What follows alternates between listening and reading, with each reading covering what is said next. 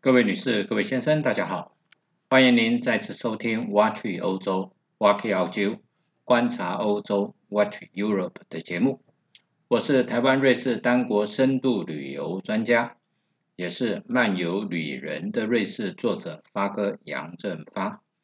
本节目由泰永旅行社赞助提供。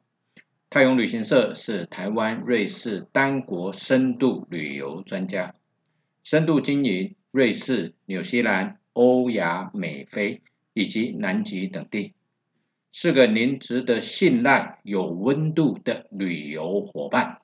泰永旅行社电话零二二七一七二七八八，官网 triple w 点五幺七六四点 com 点 tw 五幺七六四，我要去瑞士。欢迎您再次回到挖去欧洲的频道。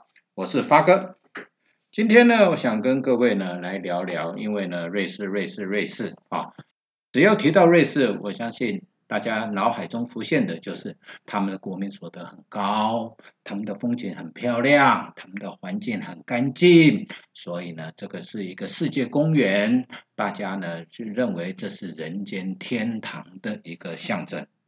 但是瑞士人，我们讲瑞士人有什么特质呢？瑞士人有什么值得我们学习的呢？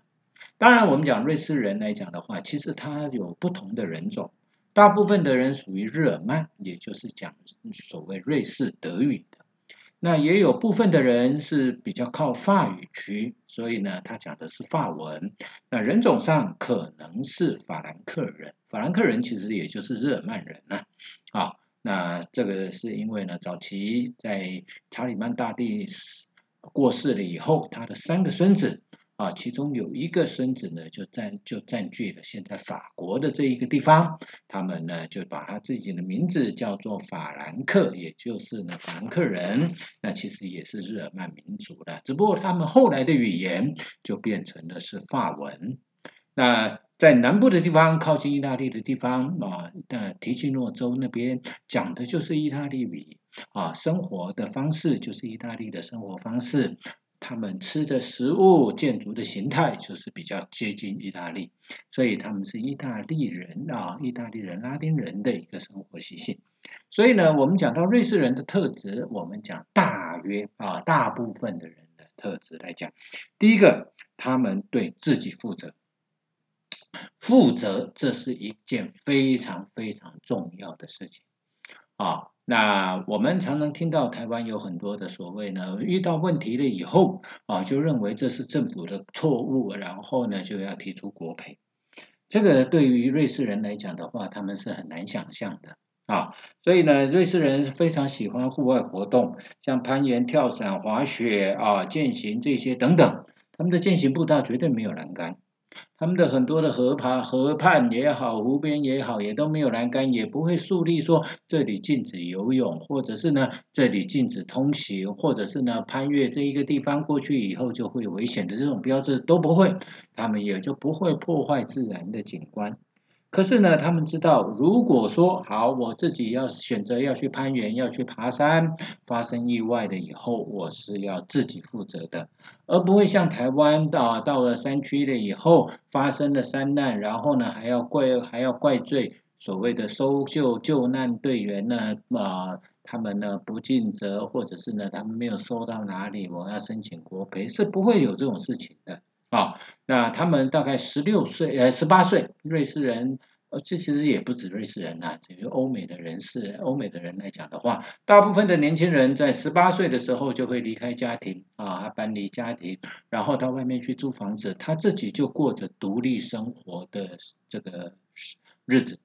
那这种情况之下，他就不会啊再要求父母。啊，给他金钱上的资助，这一些一般的人都很独立，所以这个跟台湾是不一样。台湾的十八岁的小孩，高中生毕业，我们都认为说他太小了，他就出去外面生活好辛苦，他会照顾自己吗？这一些我们都烦恼太多了。他们瑞士，他们就是十八岁就大概就离家了，对自己负责。第二个呢，是他们不打悲情牌。台湾有很多不，这不晓得是媒体的关系还是怎么样，我们不晓得。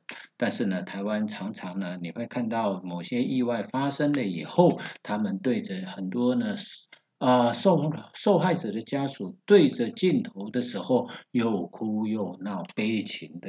的像打得非常的悲情，然后一下来就会问说，哎呀，这个你这个你这发生意外，公司要怎么负责这些？在在瑞士，在霞慕尼，这是法国啦，霞慕尼地区呢，有一次有一个缆车从法国到意大利的缆车呢，它发生了故障。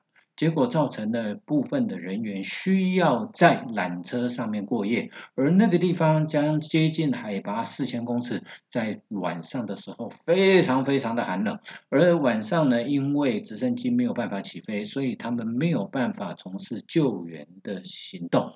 这种情况之下呢，隔天这些人被救下来了以后。那如果按照台湾的这个媒体所报道出来的，绝对是这些人一定会骂缆车公司说你们怎么负责的，你们怎么维修，我在上面发生了什么事情，你们要怎么赔偿？可是呢，在这些在山上受难的人，在法国的电视台里面报道出来的是什么呢？他们是说，我们在晚上的时候非常的冷，我们那个缆车上面有多少人？我们大家如何共度这一个艰难的夜晚、难熬的夜晚？所以这个是他们的思考方式是跟我们不一样的。再来一个就是呢，第三点就是呢，瑞士人非常的自治自律。所谓的自由，就是不妨碍别人的自由。所以在别人不妨碍别人的自由的情况之下，自己就得到更大的自由。所以他们会为为了自由，限缩自己的自由，反而获得到了更大的空间。为了国家的安全啊，我们讲呢，现在很多的监听法啊，这个我们台湾应该也都反对所谓的各资的这个方式。可是呢，瑞士的居民居然通过了。政府可以扩大监控人民的通讯，这个是为了什么？为了国家的安全，为了自由的的的状况，所以他们非常的自治，非常的自律啊。这个呢是大部分的瑞士人都有这种观念，所以呢，你到瑞士你会觉得说这里很自由，很自由的原因在哪里？是因为自治啊。再来一点，第四点，这一点很重要，非常非常的重要的就是他们，他们每一个人都独立的思考，而且会冷静的分析。所以瑞士呢，每年有四次的全国性的公投，这种全国性的公投呢，都会啊，每一次呢都会造成呢，有些人赞成，有些人反对。那当然，第二地方上的公投也有啊，地方上的公投呢更多。所以这种情况之下呢，就譬如说。瑞士人有人提出来说，因为瑞士人现在工作一年，他可以他的休假的时间是四个礼拜，而且是有薪水的。那这个时候呢，就有人提出来说，那是不是要把这个有薪水的休假延长到六个礼拜？所以呢，这种情况，这但是呢，这这个就是呢，会造成什么？可能造成了瑞士的产品成本增加，竞争力可能就会下降。所以这种情况之之下，瑞士大部分的人经过思考了以后，否决了这一个提议。所以目前瑞士人还是有四个每年有四个礼拜的假期是有薪水的，没有延长到六个礼拜。那在之前，瑞士也有人提出来说，不管你在瑞士，你是瑞士的公民。不管你有没有工作，每个人每个月应该要有最低两千五百块瑞郎的收入。如果不到的话，政府要加以补助。的这一个公投也被瑞士人否决。所以这个在台湾的话，我相信一定会过，因为有钱可拿，为什么不拿？可是瑞士人思考的是。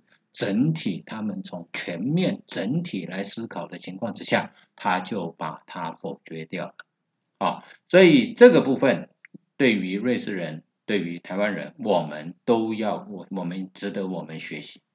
再来一个是呢，瑞士人非常非常的节俭，很多人讲说，啊，瑞士的国民所得那么高，他们应该是很富有，所以他们的生活应该是很豪华、很奢侈的。其实这刚好相反。瑞士呢，我们讲，如果是一个人，他一个月的工资四千块瑞郎，十二万多的台币呢，他们一般来讲，房租会去掉三分之一左右，所以呢，一千到一千五百块是付房租。那他们还要付保险费，他们还要付公共电视费，他们还要付所得税。所以呢，付一付了以后，他们如果是四千块瑞郎收入的一个人呢，他们一天一天所剩下可支配的所得，大概大概是五十到六十块瑞郎。那五十到六十块瑞郎，在瑞士进餐厅吃一餐都不够，所以这种情况之下，他们大部分的人礼拜一到礼拜五的餐都是自己准备。那一天三餐里面，大概只有一餐是热食，其他是冷的。那热食的时候，有时候是一个汤配面包，这样子就可以解决一餐。所以他们对于物，他们对于资源非常非常的节俭，他们非常非常的会重复利用，所以有很多的交二手交易市场，而且他们吃饭的时候一定会把餐盘里面的食物吃光，从小就教育小孩，你要把它吃光，你不吃光就没得吃，肚子饿你待一会也没得吃，所以瑞士人是很节俭的，这个是因为呢。其实也不止瑞士了，整个欧洲的大部分的国家也都很节俭呐。你像德国也是这样子的一个情形，所以台湾浪费了太多太多的食物了。我们是不是也要思考，我们是对于食物是不是也要加以珍惜？再来一个，瑞士人非常的坚强，非常的刚毅啊。这个可以从哪里出？加哪里可以看得出来呢？就早期他们的佣兵啊，他们呢组成军团，然后去帮别的国家打仗赚钱，这个是冒着生命危险的一个行业。然后他们呃，他们的钟表业曾经被日本的石英表打得抬不起头来，可是后来钟表的文艺复兴发生了以后，到现在瑞士的钟表业屹立于世界。独步全球，可是呢，但这个东西呢，哎，将来的这个 Apple Watch 会不会取代传统的钟表？这也是瑞士钟表业非常担心的一件事情。但是他们坚信一个一个事实，就是呢，敢罪也贵当。所以这种情况之下，他们。非常非常的坚强，非常非常的刚毅，生活在这么恶劣的环境之下啊，一年四季里面大概只有一次的收成的情况之下，他们可以到把国家经营到世界公园、全球的模范，这是一个非常非常不容易的一件事情。再来一件事情，就是瑞士人的思考，他不会把鸡蛋放在同一个篮子里面。所以呢，瑞士的产业，它最它的产业来讲的话呢，它有化学制药，它有精密仪器，它有钟表，它有观光，啊，它有很多呢，它的的这些行业，它让它呢去均衡的发展，它也有食品业。所以它不会太偏向于某一个产业，像台湾啊，就往资讯产业、高科技产业的地方偏移，天天平就往那边倾斜。可是呢，这个如果一旦遇到了某一项的危机，那台湾就会产生巨大的危机。所以呢，这个是瑞士人的思考啊，他们的思考对于我们，我觉得。发哥觉得呢，对于瑞士人，我们要去研究他们的想法跟他们的做法，这个是很重要的。想到了以后，他们就会去做。比如说区块链的研究，他们很早银行就发展区块链的研究。可是呢，瑞士人呢，跟台湾人也有一个同样的，哎，很独特的一个现象，就是他们到现在都还是非常习惯使用现金，这个是跟我们一样的啊。再来一个第八点呢，他们非常重视家庭价值，所以呢，他们到假日的时候，他们都会陪小孩。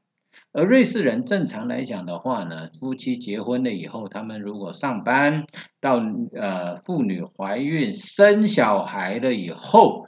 大部分的妇女会辞职在家带小孩，因为政府对于小孩是有补助，然后先生的收入慢慢慢慢增加了以后，可以支撑一个家庭的开销。所以呢，妈妈在家里带小孩，这个原因在哪？因为另外一个因素是什么呢？因为请保姆太贵了，你太太赚的钱要去请保姆，搞不好都不够付。所以这种情况之下，他们到假日的时候就会尽量的陪小孩成长。